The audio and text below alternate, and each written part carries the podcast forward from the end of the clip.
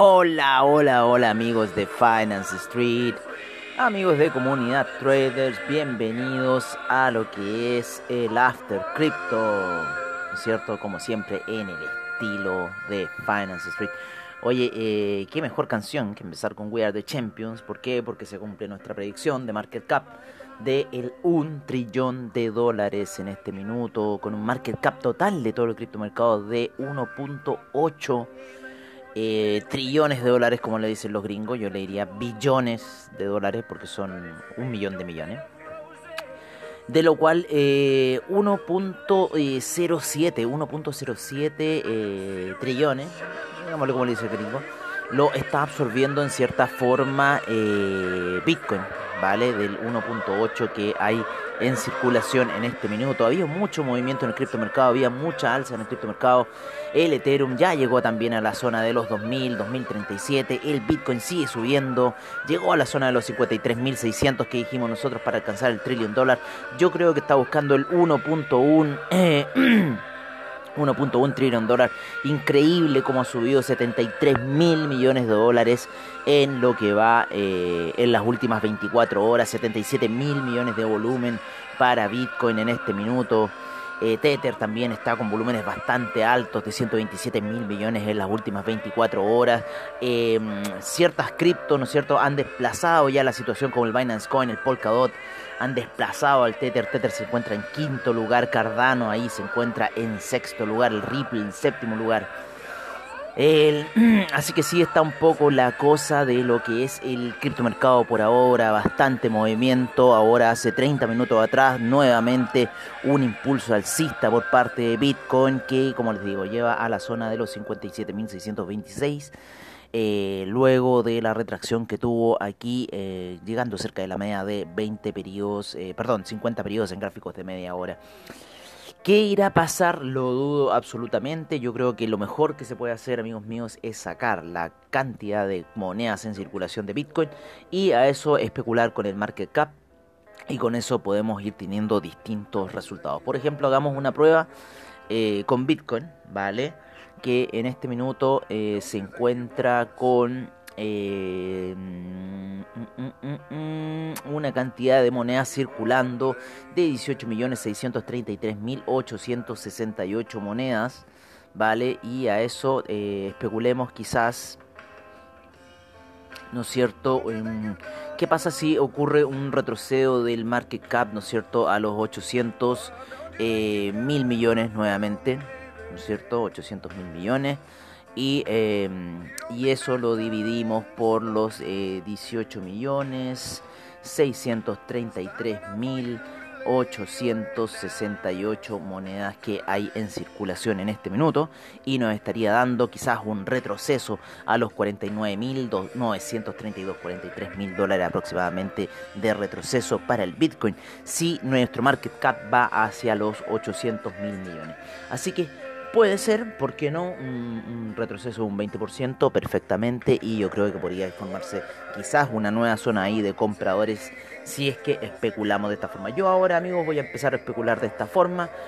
Hay que ver el circulante, hay que ver el market cap y en, y en, base a eso vamos a ir a calcular eh, cuál van, pueden ser los resistencias, soportes de los precios de aquí en el futuro. Por ahora existe esta especulación que está teniendo el mercado de ir a buscar en cierta forma los, eh, los 60 mil dólares. Vamos a calcular aquí un poco, eh, vamos a ver si, qué niveles qué niveles nos estaría dando, ¿no es cierto?, los 60 mil dólares en cierta forma eh, como capitalización bursátil. Entonces, ¿cuál es el ejercicio? Ponemos 18 millones 633 mil 868 y eso lo multiplicamos por los 60 mil dólares y nos va a dar un market cap de 1 eh, de 1.118 trillones de dólares. Así que yo creo que ese sería, eh, parece un market cap bastante interesante a buscar. Eh, y eh, a ver, veamos el, el, famoso market cap de los 100 mil dólares. ¿Cuánto sería eso? Los 100 mil dólares por los 18 millones. 633 mil 868 dólares que se encuentra un market cap de 1.8 trillones de dólares. Estamos ya hablando, está ya el Bitcoin en el club del Trillion Club. Así que en cierta forma ya eh, es un hito. Ayer eh, la gran parte de las noticias de News Now eran con respecto a eh, el Bitcoin que había cumplido ya el trillón de dólares. y se sigue hablando de la situación también, lo que ha ocurrido en el mercado, el criptomercado, que Bitcoin, ¿no es cierto? Canadá emitió emitió eh, el primer ETF, ¿no es cierto?, para Bitcoin, cosa que ya había ocurrido unos días atrás de que se había emitido un ETF para, eh, ah, el CME, ¿no es cierto?, la, la, la bolsa de Chicago hace unas dos semanas atrás había emitido también el primer ETF para Ethereum, con lo cual también ha hecho subir mucho las cotizaciones. Pero bueno, el primer ETF en Canadá movió en sus primeras cotizaciones aproximadamente unos 200 millones de dólares en las primeras pasadas. Así que ha habido mucho movimiento de, criptomonedas, ha habido mucho movimiento de mercado. Eh, y bueno, la situación se encuentra en cierta forma disparatada. Yo eh, hasta este minuto eh, no les podría decir así dónde podríamos ir, dónde podríamos llegar. Solamente me estoy dedicando a especular con el market cap y un poco la circulación de monedas. vamos a ver un poco el portafolio, ¿no es cierto? por parte de CoinGecko, como siempre. Eh, tenemos al Bitcoin, ¿no? En primer lugar con 57.555, al Ethereum en 2034 al Binance Coin en 297,42 con un 118% de alza en los últimos 7 días. El Polkadot ya se encuentra en los 40,37 con un 41% de alza en los últimos 7 días. El Tether siempre en un dólar. Cardano en 1,07. Cardano entró a la zona del dólar finalmente luego de haber estado en la zona de los decimales. Ya entra Cardano a pelear el dólar. Ripple se encuentra en la zona de 0.0 eh, 0.562 eh, con una figura muy similar a lo que está haciendo Stellar, a lo que está haciendo Bitcoin Gold en ciertos aspectos, pero Bitcoin Gold se encuentra más lateralizado. Eh, habían otras figuras técnicas, creo que era el Dash, estaba haciendo como una figura, pero en cierta forma no. Sería el, el, el Dogecoin, ¿no es cierto? El Dogecoin está muy parecido al Stellar, muy parecido al Ripple. Eh, y eso, eh, seguimos con el Litecoin en 243,92, ¿no es cierto? Siguiendo muy eh, casi de forma similar las figuras que están dando Ethereum, las figuras que están dando Bitcoin. En cuanto a gráfica, el Chainlink en 36,43. Todavía me acuerdo ese Chainlink en 10 dólares. Hoy hace muy poco. Bitcoin Cash en 729,85 sigue subiendo el Bitcoin Cash. Tiene muchas proyecciones de llegar a los 3000. Está muy retrasado el Bitcoin Cash el Stellar en 0.524, el USD Coin en 1.01, el Dogecoin en 0.0572, el AAVE en 483.13. EOS en 5,36. Pensad que EOS valía 2 dólares hace un tiempo atrás. El Monero en 274,27. Bitcoin SB en 249,47. El Tron en 0.0619 el Tron en 0.619, imagínense.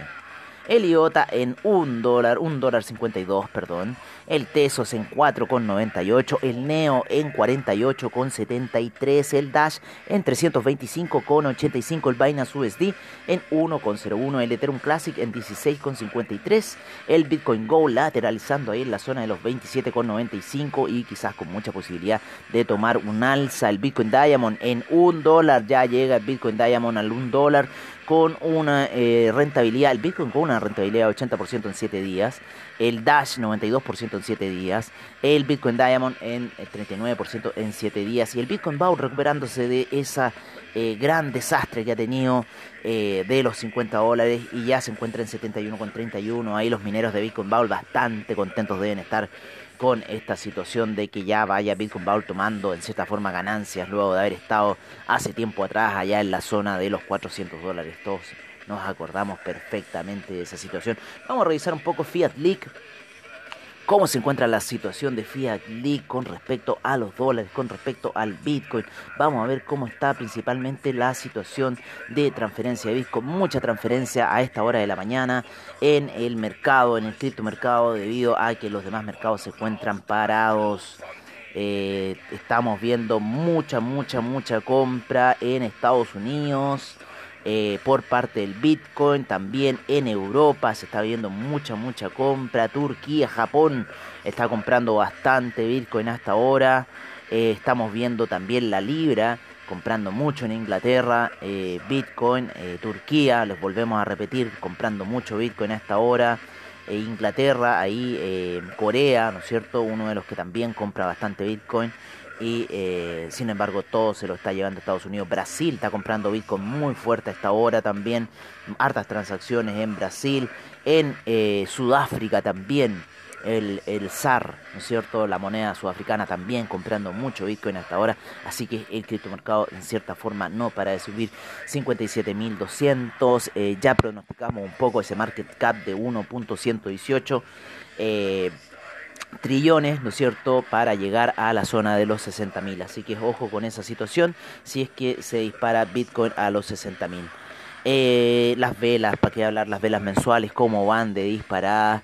Eh, y esto en cierta forma a mí me genera un poco de duda, un poco de preocupación con lo que puede pasar con el criptomercado eh, dentro de algo. Ahí que está eh, la moneda de eh, Malasia, los malayos también están comprando harto Bitcoin en esta hora, así que hay harta transacción en el mercado de el, del criptomercado, principalmente en las compras de Bitcoin por distintos países. Em, vamos a ver cómo está en realidad la situación de compra de otras criptomonedas, que siempre nos vamos a Estados Unidos a ver cómo está la gran situación de mercado que se crea en ese país con respecto a todas las demás criptodivisas y cómo se está moviendo mucho Polkadot, mucho Bitcoin, ¿no es cierto?, en compra en este minuto, el Litecoin también ahí jugando fuerte, el Ethereum también, el Stellar también, el Ripple moviéndose fuerte, EOS em, también moviéndose fuerte, el Dogecoin.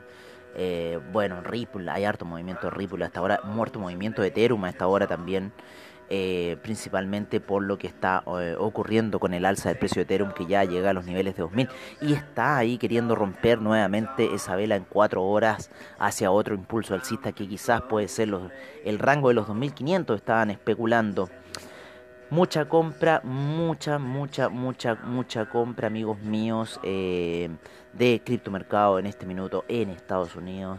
Así que está bastante movido el mercado el día sábado, ¿no es cierto? Siempre los sábados, siempre el fin de semana se mueve el mercado debido a que los demás mercados se encuentran parados y eh, las nuevas generaciones quieren estar en el mercado y hay que aceptarlo hay que aceptarlo y recuerden que hay que matar a los dinosaurios de los 80.